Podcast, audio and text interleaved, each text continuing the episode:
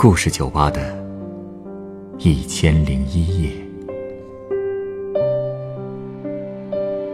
本节目由北京人民广播电台故事广播与凤凰网有故事的人频道联合制作。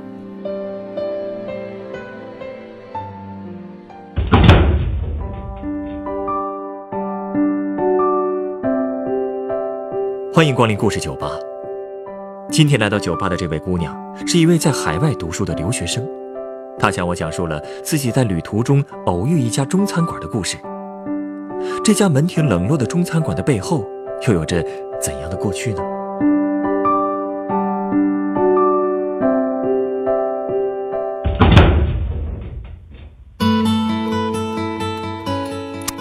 调酒师，我给你看几张照片。好啊。哟，这是拍的餐馆吗？对呀。看起来还挺安静雅致的。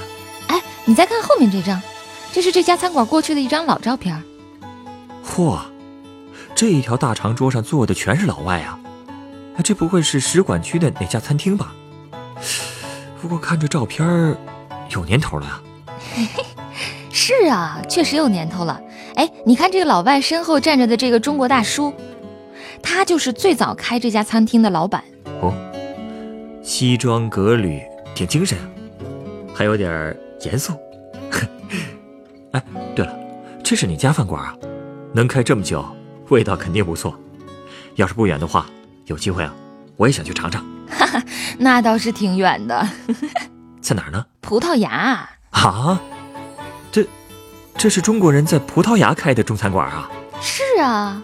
哎，去年我也是偶然路过这儿，才知道这家饭馆的故事。呃，你路过那里？对呀。啊，我呀，这几年一直在西班牙读书。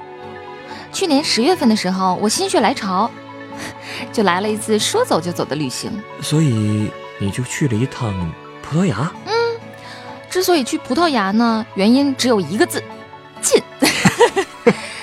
哎呀，从西班牙飞过去只要两个半小时，你说多近吧？啊，比我们去一趟京郊还方便呢。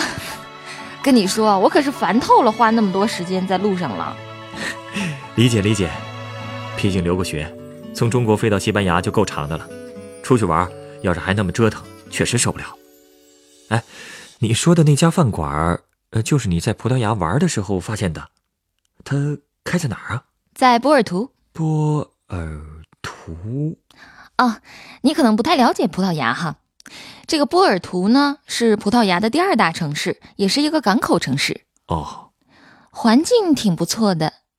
哎，我去的时候呢，正赶上葡萄牙的雨季。哎呀，这小雨一下呀，走在老城区里，感觉真是挺好的。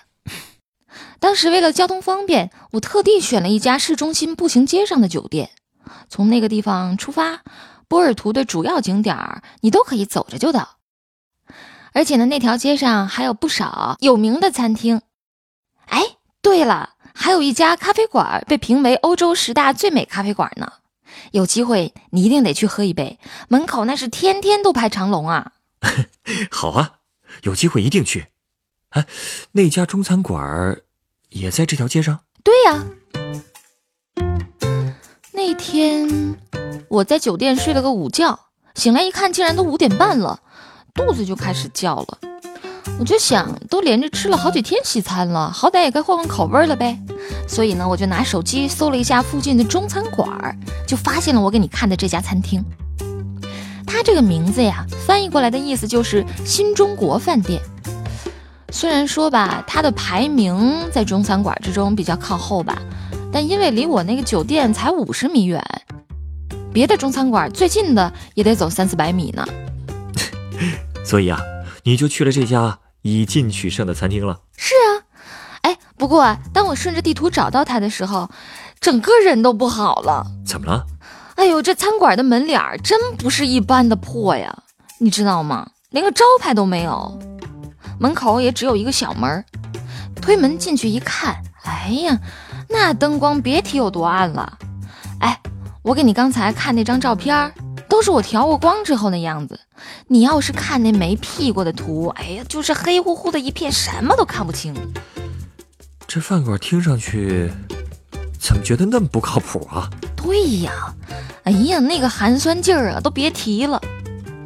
我当时甚至还想呢，他到底营不营业呀？不过一看大门没锁，灯还亮着，我就想，那估计是营业的呗。所以我就往里走。进门以后呢，是一个小前厅，呃，左手边呀还有一扇小玻璃门，是进入餐厅的。我特别小心地推开那扇门，生怕吓着谁。结果呀，我刚刚迈出第一步，就被人发现了。被谁发现了？一个老太太，不过不是中国人，长得呢，就是一个典型的欧洲人。她看见我进来了，就直接用英语跟我打招呼。哎呀，不过你也知道，葡萄牙人嘛，他的英语可真不怎么样。他笑着跟我说：“你来的真早啊，我们都才开始营业。”这个时候呢，又有一个中年女人从厨房里走出来。我看那个样子也是个欧洲人的长相，我心里就有点打鼓了。这不是中餐馆吗？好歹得有个中国老板吧？对呀，你刚才给我看的照片上，不就是个中国老板吗？他不在店里啊？你听我慢慢说呀。哎呀，我当时就试探性的用英语问了一句：“你们这儿是吃中国菜的吗？”那个老太太说：“Yes。”态度也特别亲切，还让我坐下，还给我拿了菜单。我一看，哎呀，这个餐厅里面一个客人都没有啊，真的是有点发毛，我就不太敢往里走。我就在门边随便找个座位坐下了。还没等我看菜单呢，突然门又被推开了。哎呀，我回头一看，是个男的，看上去像个中国人。他呀，估计心情跟我差不多，觉得哎呀，这个餐馆太冷清、太诡异了，所以只是把脑袋探进来，左看看，右看看。哎呀，他看到那两个欧洲人长相的老板娘之后，可能心里更没谱了吧？但看到我之后啊，他就跟看到救星一样，用中文问我：“这里是新中国饭店吧？” 那个老太太和中年女人一看就不懂中文，一脸茫然看着那个男的。我呢，哼哼，你说我怎么回答他？我也一头雾水啊，所以我就很没自信的跟他说了一句：“好像是。”那男的又问：“呃，那这里是吃中国菜的吗？”哎呦喂，你别说，那个眼神特别真切，好像他把所有希望都寄托在我身上了。那你怎么说的呀？我还没看菜单呢，我能说啥呀？我就只好摇了摇头。哎，其实我摇头的意思也不是说这里不是吃中国菜的地方，我是想说我不知道。不过我怕他不明白，我就赶紧补充了一句：“应该是吧。” 那男的估计看我也挺不靠谱的，犹豫了一下就走了。哎呀，那个时候我的心情啊，别提多失落了。你不会是没有帮餐馆留住客人，自责呢吧？哎，其实我不是想为餐馆留住他，我是想为自己留啊！你说，多一个客人来吃饭，好歹也给我壮壮胆儿吧？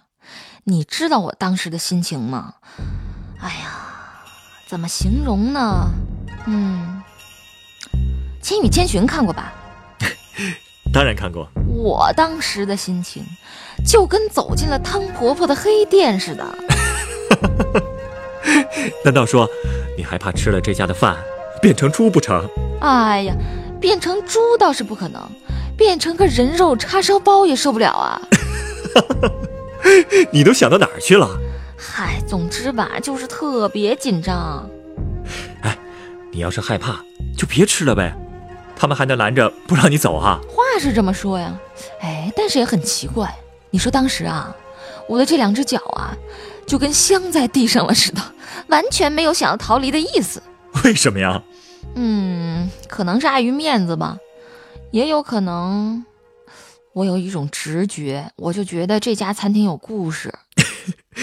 原来啊，你和我一样，都对故事感兴趣。要不然我干嘛来你这儿呢？有缘分啊。那后来呢？你就开始点菜了？对呀。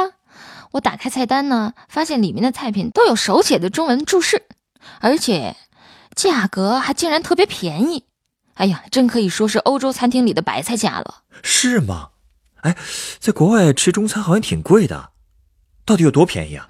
就是我点的菜吧，我要了一份儿蘑菇鲜汤，一份儿呃牛肉炒青菜，还有一碗白米饭，总共你猜猜多少钱？七点三欧。哎呦，你可能不知道啊，在欧洲的普通饭馆吃饭，动不动就得十几二十欧呢。这么便宜啊？不过，不是都说便宜没好货吗？我也很担心呢，所以我还问那个老太太呢。我说：“哎，这有中国厨师做菜吗？”结果老太太竟然说她就是厨师啊！哎呀，我这个无语啊，心说你一个老外开什么中国餐馆啊？我就问：“哎，那为什么要叫新中国饭店呀？”那个老太太竟然很神秘的冲我笑了一下，说：“哈哈，那都是很久远以前的事情了。”说完，她就进厨房了。这感觉越来越不对劲了。哎呀，你当时你知道吗？我当时对这顿饭完全不抱希望了。我在那儿等了差不多半个小时吧，闲极无聊，我就在微信上和朋友吐槽，说我进了一家黑店。吐着吐着，哎，那个中年女人啊就把菜上来了。这个中年女人和那个老太太一比啊，冷漠多了。上菜的时候就一直没说过话。怎么样，菜还能吃吗？你别说，哎呦，真是惊到我了！哎，先说那个蘑菇汤吧，里面还加了红萝卜和鸡蛋粒儿，真是太好喝了。然后啊，就是牛肉炒青菜，那个菜是广东的做法，和南方菜比呢，口味偏重了一些，但是味道也很好。哎，还有那个米饭，真香啊！我在国外的中餐馆吃饭，很少会吃到这么香的米饭，闻到那个味儿就特别让人有胃口。哎，有点意思，看来不是黑店啊。对呀，我对这个反转也挺意外的呢。吃饱了以后呢，我就准备买单，没想到那个一直特别冷漠的中年女人，竟然主动跟我聊起来了。她呀，从吧台的抽屉里面。拿出了一沓儿陈年的老照片哎，开始给我讲他们餐厅的历史，而且呀，这家餐厅的历史也可以说是他的家族史。哟，果然有故事啊！没错啊，我的直觉可真准。不过他的英语不太好，所以讲的时候啊是用葡萄牙语讲的。我呢？没办法，我也只会用西班牙语回应他，所以虽然说沟通有点困难吧，但是也差不多能听懂大概意思，因为这两种语言其实也挺像的。嗯，那这个餐厅到底是怎么回事？跟他聊了，我才知道这个老奶奶其实就是中年女人的妈妈，岁数呢也得有七八十了吧。我刚才给你看的照片里那个中国男人，就是这家餐厅的创始人，呃，也是老太太的爸爸。他爸爸。哎呦喂，那这餐馆年头够久的了。那可不嘛，老太太的爸爸是广东人，她妈妈是葡萄牙人。老太太是出生在葡萄牙，从小就跟着爸爸学做菜。虽然她的身上有一半的中国血统啊，但她呢也只是在几十年前回过一次中国，而她的女儿就从来没有去过。所以啊，每次我们提起中国，我都能从他们的表情之中看出来，他们真的是很向往这里，很想再回来看看。原来是这样啊！哎，可是老照片里明明有那么多客人，为什么现在没人去了呢？菜不是挺好吃的吗？又便宜。哎，老奶奶的爸爸开餐馆的时代，真是这家餐厅的黄金时代了。你看，你看那照片上。装修的不也很华丽吗？嗯，这个中年女人告诉我说呢，她的姥爷是第一个在波尔图开中餐馆的人，因为味道好。当时啊，一些政要还有当地的富豪都是这儿的常客。可是呢，嗯，慢慢的呢，周围的中国餐厅就多了起来。他姥爷过世之后啊，这个生意更是一落千丈，如今早就物是人非了。餐厅里的装饰还是他姥爷那个时代的风格，他们现在也没有什么钱去重新装修，所以啊，就只能眼看着餐馆这么衰落下去了。既然这样，那为什么他们母女俩还要这么硬撑着呢？我也这么问了呀。那个中年女人回答的特别严肃，她说：“因为这里就是我们的家，是我们家族的传承。”就算这栋房子塌了，我也会另外找一个地方开下去，并且会一代一代的传承下去。然后呢，他的妈妈也补充了一句：“老太太说，我知道其他的中餐厅生意比我们好，名气比我们大，厨师也是中国人，可是有什么用呢？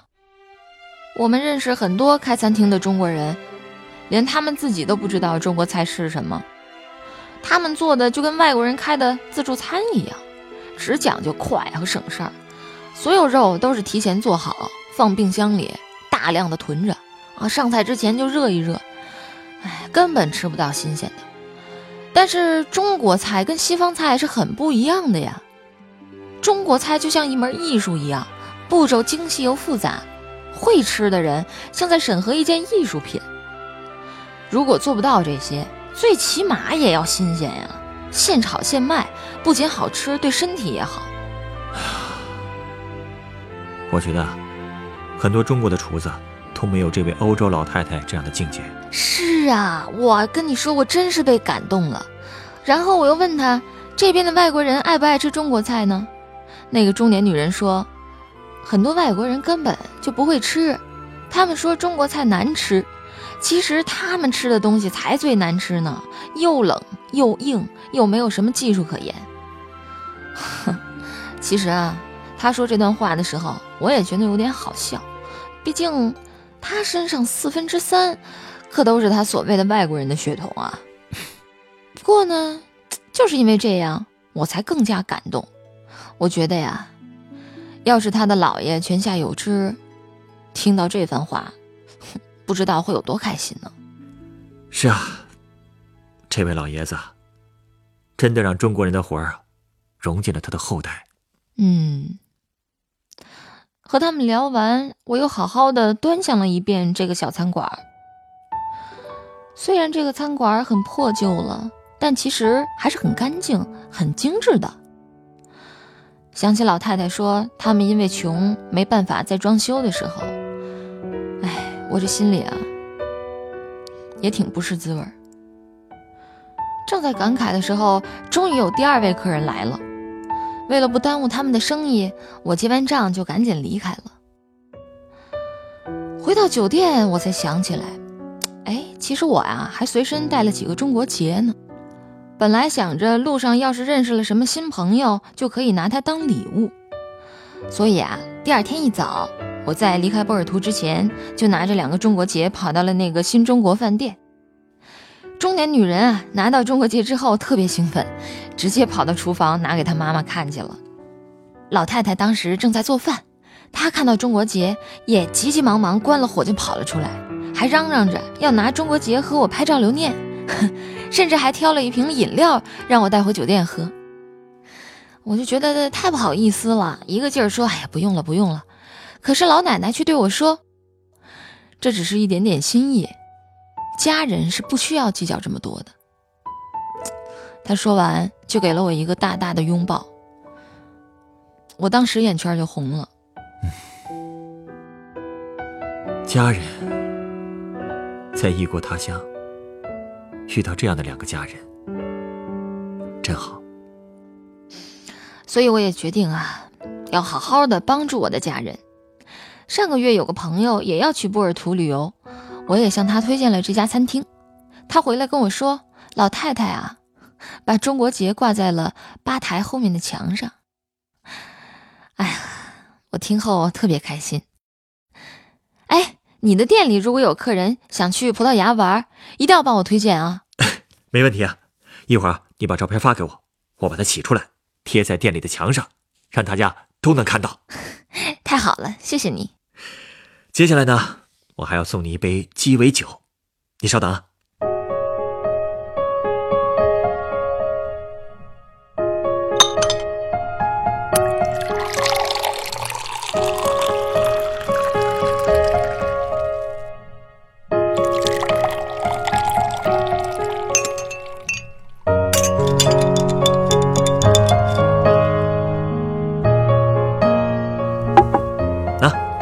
这是你的鸡尾酒，它是由白朗姆酒、橘子干桂酒、樱桃利口酒、石榴糖浆和安格斯特拉苦酒调成的，名字就叫做中国心。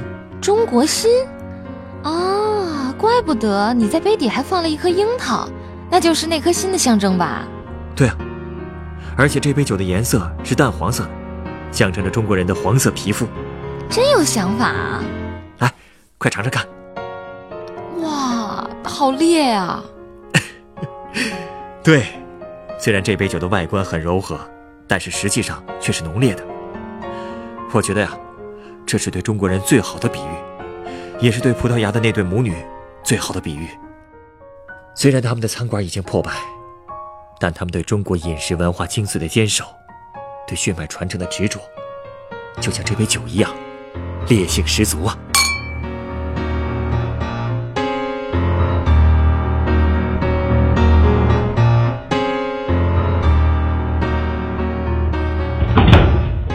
本故事选自凤凰网有故事的人独家签约作品，在葡萄牙偶遇一家门庭冷落的中国饭店。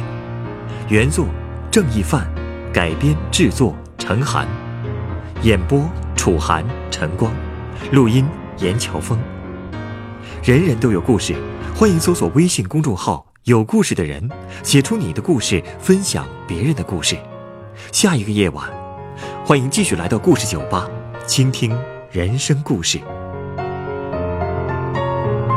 收听最新节目，请关注北京故事广播，工作日每晚九点播出的《故事酒吧》的一千零一夜。